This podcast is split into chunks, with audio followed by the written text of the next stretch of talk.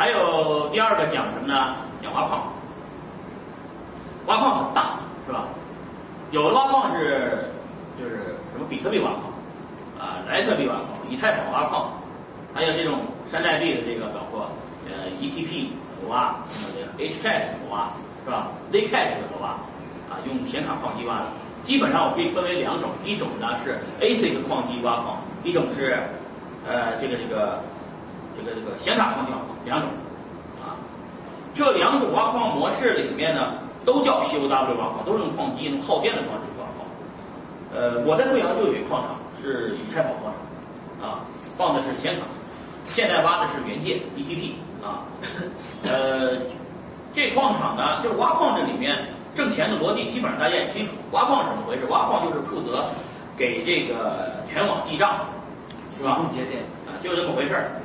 然后呢，你这个在这个挖矿的过程中呢，一般的一般的逻辑，大家投资的人都是算的是我投了多少钱。然后我投了一百万，买了一堆的矿机，这个矿机呢每天能挖出一万块钱来。我花了一百天，我把我的矿机回本了，我一百万投资回本了，再挖挖的就是我的净利润。啊，一般人算账是这么算账方式。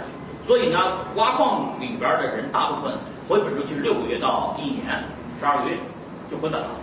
啊，因为币价经常会这么波动，啊，一波动起来，一个好行情上来就回本了。当然也有回，也有不回本的，也有亏钱的。亏钱的逻辑就是说，我投了一百万，我挖出来币，结果币暴跌了，跌了以后我就亏了。好多人因为他的逻辑是每每天或者是每个月挖卖币，每月卖币的话他就容易亏钱，但是亏钱比较多的人，像我们来说，我们这个时间长了，做矿工做久了，我们赚钱模式这么赚的，就是说。呃，像以太坊矿机，就是以显卡矿机，我们怎么算呢？就看现在的矿机什么时候是吧？挖什么币挖的最多，就挖什么币。举个例子，前段时间以太呃就是这个这个这个这个币价暴跌了，有一个币呢暴跌的太厉害，就是原原界这个币暴跌的太厉害，因为原界暴跌太厉害以后呢，所有的算力全走了。那个时候呢，我就把所有所有算力都挖过来，过来挖这个币。这个币挖的时候呢，因为我是不卖币的，我就是挖币主要赚币。我的逻辑是什么呢？但是当时候我这家矿机能挖两千个币，两千个币，它一天只有出来八千个，两千个就我我挖走了，没人挖嘛，是吧？你算力都切走了，他们就挖别的去了，不划算嘛。对于我来说，我的我其实就是用电用电费来换币。是吧？这等于是低价抄底嘛？在我们看来就是低价抄底。别人不这么算，啊，别人觉得就因为他每天算账，他觉得不划算，他就走了，啊，就走了。那我呢，就把算力就就往往投资在这种别人不挖的币种上，就使劲挖，我多挖点。然后呢，挖挖挖，我又因为我长期不卖，所以这个币它肯定会涨。人家当时从两块五、五块这个价格，后来就涨到了这个最近三十五了，啊。哎，这三十五了，我就开始哎，我要卖一部分，我把我之前挖的很多的币，我就提前卖掉，就锁定卖掉，我就把利润锁出来了。这种的挖矿方式呢，跟大部分挖矿不一样，就是我的一个矿池，我的产出相当于它五个矿池的产出，这就是我们投资思路不一样，是吧？这个江苏淮阳的这个矿场呢，一共托管了算力八的机器。烤猫的机器，还有烤猫的哈希 Nest，哈呃哈 ASIC 哈希的这几个矿云算力的矿机，全放在这个地方，全放在这个地方以后呢，结果这哥们儿在 OK 爆仓了一个亿，爆仓一个亿以后，他他的债主追上门来，以后把他矿场全部控制了，托管在那里矿场的人呢，全倒霉了，就机器没没收了，结果这哥们儿说我要跑路了啊，你看着办吧。烤猫一听这个，可能一紧张啊，一嘚瑟就溜了。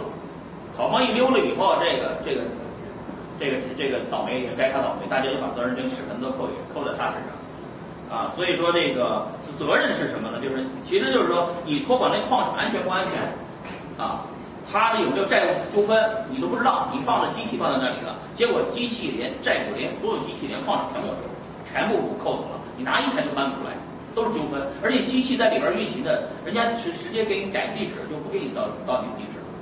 啊，所以说很很坑爹，这这是第一个矿场出问题，第二个电厂出问题，就是你这在里面放着，你你电出问题了。什么叫电出问题呢？就是说你的这个矿场放的机器，是吧？隔三差五给你停电，它也不是天天停，它不是一停停一周或者停停一个月，它是上午停一下，过两天又下午停一下，过两天停，你那矿机到底搬还是不搬？你一搬成本巨大是吧？你没法搬是吧？没法搬呢，就是这个就是这个这个不划算，就是电不稳定，说白了，这是第二个坑。第三个坑，矿场里面的人出问题，偷你算力。所谓偷算力很简单嘛，而且机器去维护了，坏了维护去了，因为都是这种远程托管嘛。我投资的矿场，他说有百分之二十给你坏了，我这个以前有矿场就放别人那儿，他这矿场就这边坏了那边坏了，说坏了，结果去了以后一检查，他妈全自己放在一起挖了，放自己的矿池，矿池自己收收币，知道吧？这完全说实话就没法监管的，坏几台机器也很正常，是吧？所以说这个呃人出问题也是最大的问题，偷直接偷你的地。简单说，还耗着电费还得你出，因为电表都锁在一一一个里边去，电费你出，挖的地是他的，然后，他说那机器坏了，他维修，啊，这这种的比较坑爹。我这都是可以管理的，只要管理好还可以到位。但是管理的好，这管理成本，你要派派个人去现场看，成本挺高的。所以有时候大家就默认了，坏就坏了，只要差不多就行了，因为在那边矿场也挺辛苦的，算了，就让他偷吧，啊，大家就往往就这么回事儿。在矿场里面呢，有没有挣钱呢？有，但是真正的在矿场上赔大钱的是在套期保值上赔钱。简单说，现在一看 ETC 的算力不是很大，是吧？ETC 的算力不是很大，那我就投 ETC 算力投了，投了 ETC 算力，ETC 从十块钱涨到二十块钱的时候，也就是说，哇，这赶紧套期保值。什么叫套期保值呢？套期保值是矿工专业术语，就是我这地我还没挖出来。但是我感觉二十块钱已经到了高点了，我先把我未来一年要挖出来的币现在就卖掉，二十块钱一个，我先卖掉，我锁定我的利润，叫套期保值。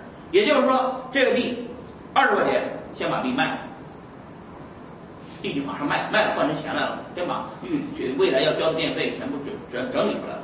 结果呢，套完保套完保值以后呢，币价还在涨，涨到一百了，涨到一百以后，算了一下子涨了五倍。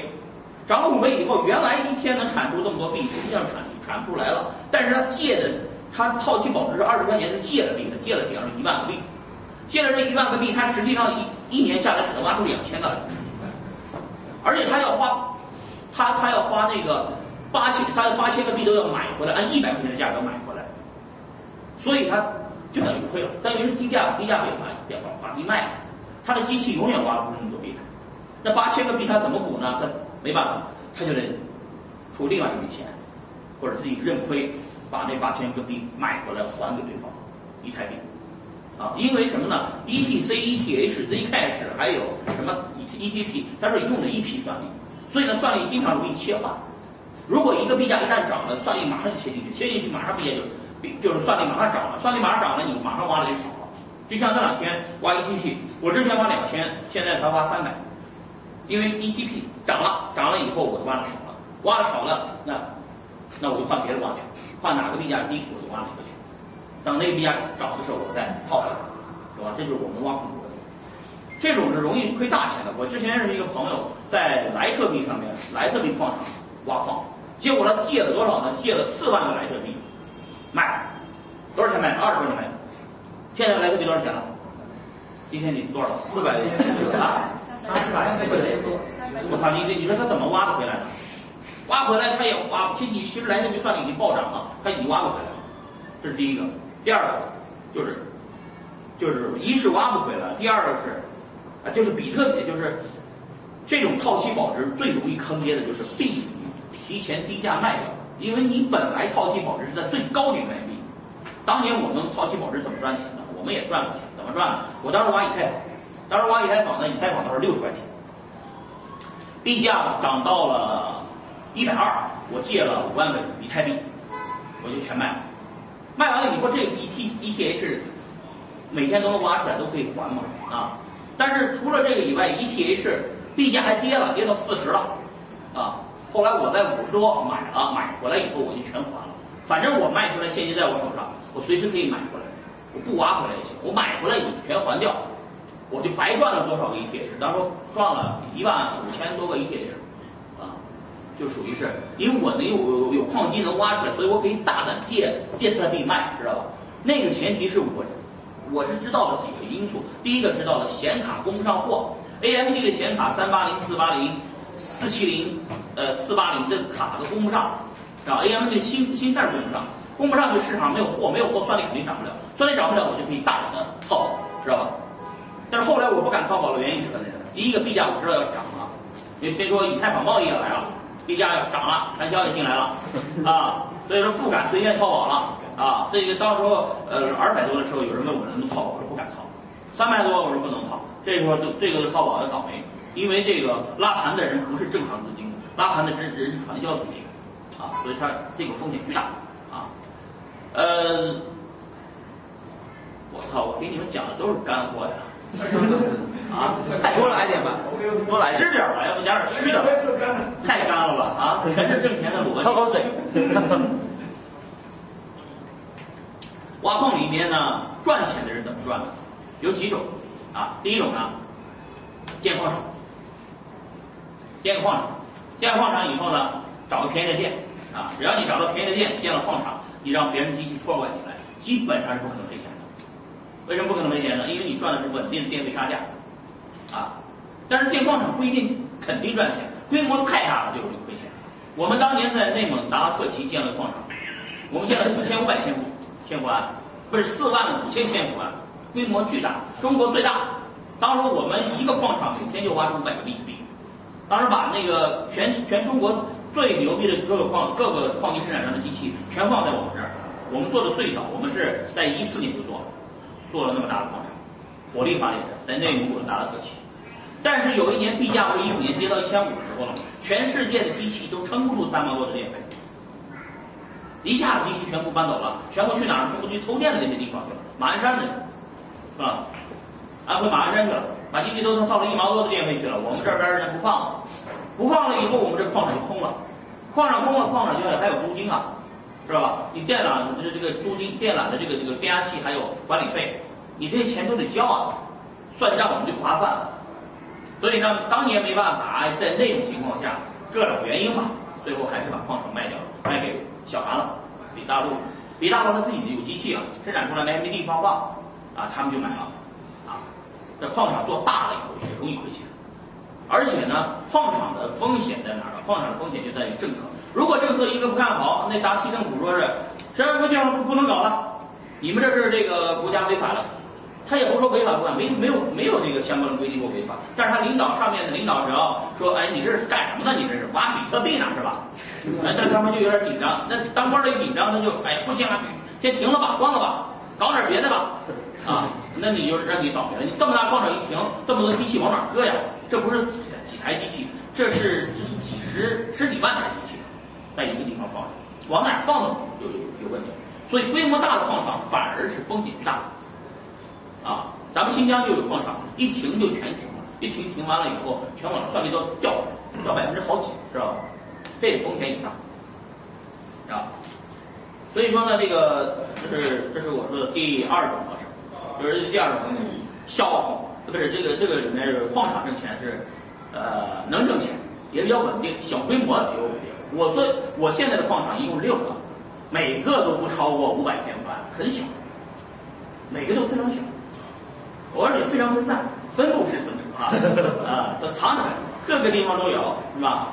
我贵阳矿场我自己没来过，啊，一次都没来过，啊，我我其实我真正的我的矿场我去过的只有南京去过一次，其他的都没去过，啊，什么大庆啊在哪我都不知道，啊，没去过，一趟都没去过。呃，逻辑是什么逻辑呢？我的逻辑是这么个逻辑，就是，呃，矿场越小。就算单一个矿场停了电，单一矿场出了问题，也不会影响我的整个。我就算丢个百分之二十的算力，我也不会太亏。我不能说为了便宜，我放在一个集中的地方，然后一一死全死，那个代价太大了，是吧？所以说有钱，如果想投资矿场的，可以投矿场，啊，弄几个技术人员把这个电器弄一弄，找个便宜店，然后托管别人机器，啊，这是可以的。小规模一个一个搞，不要太集中，分散一点，啊，呃，这是第一种。投矿场，啊，第二种呢，挖矿投机器，投机器比较简单了啊，基本上就是投机器。呃，投机器这个领域里面呢，呃，主要是托管，还有机器在什么时候卖很重要。不能说是买了机器就一直不卖了，币价高的时候一定要把机器卖掉。然后呢，拿了钱以后呢，币价如果跌了，跌成屎的时候呢，那很多一堆人就恐慌性的卖机器，那个时候他把机器买放大了。啊，就是所有人都认为矿难的时候，买机器的时候，一万六，比特币跌到一万六的时候，比特币的好多就是叫韭菜矿工吧，新矿工都把机器贱卖了，卖很便宜，这两天都疯狂往回买，因为翻了一倍嘛，不止一倍，翻了两倍了，啊，买不到好的，啊，对，怎么回事呢？其实就是这么逻辑啊，呃，还有一种呢是投云算力，不过投云算力比较坑爹，一般人一一般不建议大家投云算力。投云算力比较坑爹呢，就是说一般那种小的自己弄个矿场，然后弄个云算力的这种不值得信任，最好就是找这种像呃大的矿机生产商啊，自己有算力的啊，呃而而且呢比较正规已经运营过一段时间的，可以合作一点，但是也不要集中在一个地方吧，分散的，因为你也不知道哪一家会出问题，所以要每一家都分散一点，一点点云算力。啊，这种分散云算力的方式也是一种投挖矿的方式，啊，这是第二种，呃，挖矿方式。第二种是挖矿，第三种呢比较特别，啊，也是挖矿，呃，不是，第三种比较特别就是也是从事挖矿，但是呢又不做挖矿相关行业，就不自己挖，做什么呢？做这个设备销售商，包括二手设备和新设备，啊，还有解决方案。举个例子。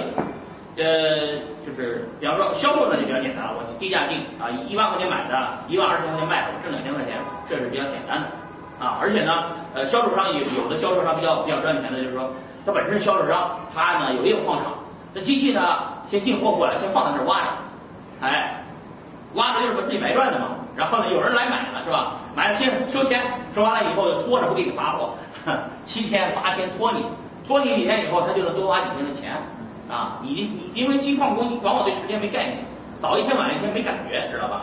然后金矿工打了钱以后，那机器不是矿产还没准备好吗？他机器机器不是在仓库里放着，他是他妈的在他矿场里放着，挖着挖着。嗯，哎，在当时候那个呃蚂蚁的矿场和这个阿杰的矿场我都去过。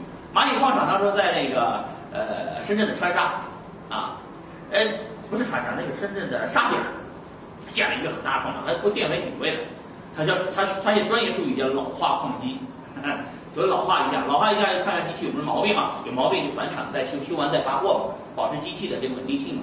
哎，所有厂商都学会了，都都在深圳这个龙岗啊，呃，都是这个这个这个这个东莞啊这些地方呢，就搞一个矿场，啊，机器出来以后先自己挖，挖着挖着挖着以后，哎，说我们哎给这个机器要烤五天，烤机五天啊，所谓烤机五天就是在呃，就是我说在高电压情况下，挖挖五天，啊。即使挖五天也是赚钱的啊，翻翻好几倍赚啊！也就是说卖给你的钱都收了你的了，机器还在他这挖着啊。然后呢，拖在拖几天在路上多多拖几天也能赚钱。挖矿就卖矿机的啊，卖矿机的还有倒腾矿机，二手倒腾矿机的就比较多了，群里面很多啊，基本上就是倒腾信息的啊。一般情况下，呃，就是这个呃雇几个女孩是吧？然后呢，天天那个呃。在群里面叫大哥你好啊，买机器找我怎么样？加你微信有机器卖吗？啊，他们就比较肉乎啊，天天的女销售啊，跟着矿工们天天问有没有机器啊，有没有机器啊，是吧？啊，他们呢倒腾倒腾机器，呃，倒腾机器的这里面呢，还有一种人能赚到钱啊，就是做解决方案。做解决方案这种人比较坑，比较坑爹，但是也确实是有市场需求。就是我自己没钱是吧？你有钱，兄弟，你掏钱，我帮你做矿场，维护管理，我做解决方案一整套，你啥也不用，投两千万进来就行了，啊，连矿场找矿场带什么乱七八糟，我全都给你搞定，然后就给你搞完，搞完以后我们这么样，我一个我们搞出比特币来，是吧？比方说挖出一百个比特币来，我收你百分之二的管理费，二啊，以前是百分之十了，现在只要百分之二就可以了。哎，听着百分之二可以啊，不是很多，但实际上它它远远超过百分之二。是吧？他从电费上面挣点差价，能挣一把；运费上面哎倒腾一下挣一点；二手的这个电源挣一把，是吧？各种方案他都挣你一把，挣你一把，然后就哎加在一起超过百分之二十，是吧？这些东西看不见的钱啊！但是对于传统生意来说，要的是回本，只要回本儿了，这生意就不错。而且呢，他爸挖出来的币呢，他说跟你说每天都卖，每天都卖，但实际上他要给你赌个时间时间周期，说是每天卖了，但是根本就没卖，拿着呢。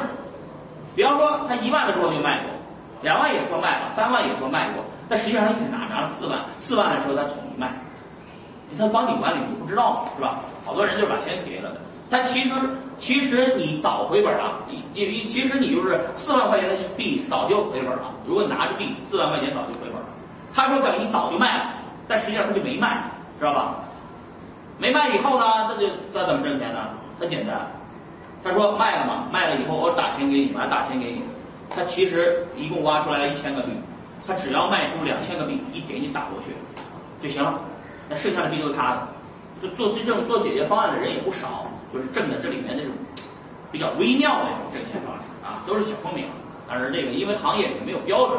所以大家也就习惯于这种被坑，反正能回本就行了，啊，大家算算，我一年回本了，可以不错，可以不错，啊，这是挖矿里面的挣钱的道道。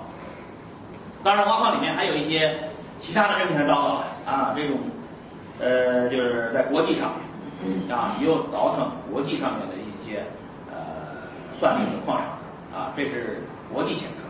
当然，也有一种人呢，就是说他比较特别，他呢有极强的融资能力。在国际上，我碰到一个人，这个人在我伦敦见着，他是这个斯洛文尼亚人。斯洛文尼亚人呢，他他在就是就是英国在脱欧之前，他就到到了伦敦。他伦敦呢，就搞定了很多的有钱的金主，然后给人搞比特币这个挖矿模式。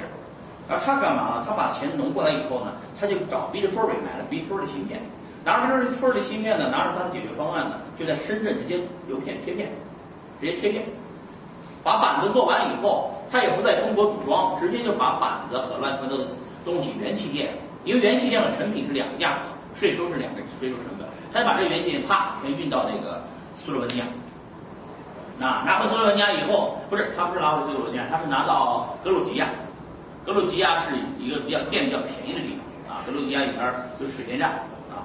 他就拿着格鲁，他就把这个电呢，把这板子拿回去以后，在那边找那边人工也便宜，知道吧？你别以为只有中国人人工，那边人工也便宜，在那边现场组装，组装起来这边这边直接挖，啊，然后呢，他这个中间挣的就不是一点点小钱了，这里面是挣大钱的啊，这是投资额也大，都是几千万美金、几千万英镑投投下来，就挣也是挣几千万美金、几千万英镑赚，啊，但是他们的这些人呢，说实话，现在挣来挣去。都不如什么呢？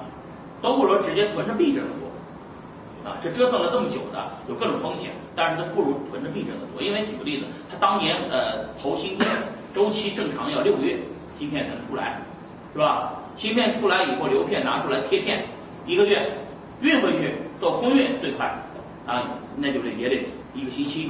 如果做海运，也有几个月，折腾时间。如如果在这期间中国的算力暴涨了，它容易亏，知道吧？所以它风险很大，它不一定就肯定能挣钱，呃，它的这个风险，呃，有各种各样的风险，只要一个环节出问题，哪怕就是说举个例子啊，散热片儿、散热风、散热风扇，啊，这个元器件有一个厂商的一个东西给你配套不齐，你这个东你都东西就直接就废了，就是就是就是我们说这个矿机不是有暴力风扇来吹的，那暴力风扇有人就买不到，断货。断货买不到，你这个矿矿机不能开，一开就就爆了，没有这个暴力风扇就死了，机器就容易爆。那所以说风险比较大。所以说，我觉得就是说，没有一个完整的一个这个币圈这个挖矿这个经验的人，就不要搞这个挖矿啊，这个门槛还有点高。那这种呢，就不适合大众投资了。那为什么呢？因为这里面投资呃风险也比较大，还不如持币。持币简单嘛，你一万块钱买了币，四万块钱了，挣。四倍了，比什么都强，是吧？这是第二种模式，挖矿。交易所挖矿给大家讲完了，其实给大家说明的逻辑是什么？想挣钱没那么容易，折腾那么久，哎，我说了那么多，哪个都比较复杂，而且呢，有些环节你还没都都得做。你有人就是这样，挖矿，呃，我操，我挖矿只有挖矿也不行啊，我得做芯片，我得做矿机，我得做矿场。我什么都做，但是你的你看你管理队伍得多大呀？得四五十人，四五十人成本是巨大的。不是说你做一个，呃，现在的社会是分工非常明确，所以说越分工越细越好。我的挖矿的逻辑就是说，嗯，认识行业里面这些这些人，然后呢，我直接总结出经验，所以我到便宜的时候我就买一些机器，然后挖一点，挖一点呢，就是有点现金流，是吧？简单就是这么回事儿。其实主要的逻辑还是这几年总结下来是挖矿才费心思啊。举个例子，矿场里面那个，尤其显卡矿机，那显卡经常容易维护，呃，什么内存条得换了，什么的这个这个这个电源给坏了呀，主板坏了呀，啊，因为它是二十四小时不停的在那儿烧机，所以说稍微有点那个电压不稳，一个脉电脉冲过来，一下子全部一片就废掉了，废掉以后连修都没法修，因为你找不出问题在哪里来，知道吧？可能只是一个电容坏了，你这你这现场肯定都是矿矿工都在一些山里面，那肯定那些人都不会修啊。那机器全废在那儿，所以你为了挖，为了不让这个矿场停机停摆，所以提前配件要买了一堆。你你也不知道这配件有什么用，但是坏了以后你就把这个感觉这感觉这个板子坏了，把板子拆了，是吧？换个新板子，就这么弄啊才能弄得下去。但一般情况下，这个行业的损耗比较大。简单说，就是只要大家回本了，赚了钱钱了，一旦这些机器不想要了，就就就就扔那儿，扔了扔了就就就白扔了。啊，也没有人维护，所以有些技术牛逼的人嘛，就专门买别人的二手机器，卖二手显卡，就是二九七零这种显卡，以前挖那个以太坊那个卡，就是说非常老的卡卡了，那就是两三百块钱一张，那这些卡就被谁都买走了，被一些懂技术的人，他买回去以后还能插起来，还能挖，还有算力是吧？还能挖，啊，这里面这个坑儿挺多的，所以说整整理这个前两个挣钱的模式。这个这个都比较复杂，所以币圈一直发展不起来，就是因为这两个点创业难，啊，币圈的人不多，原因就是这个原因。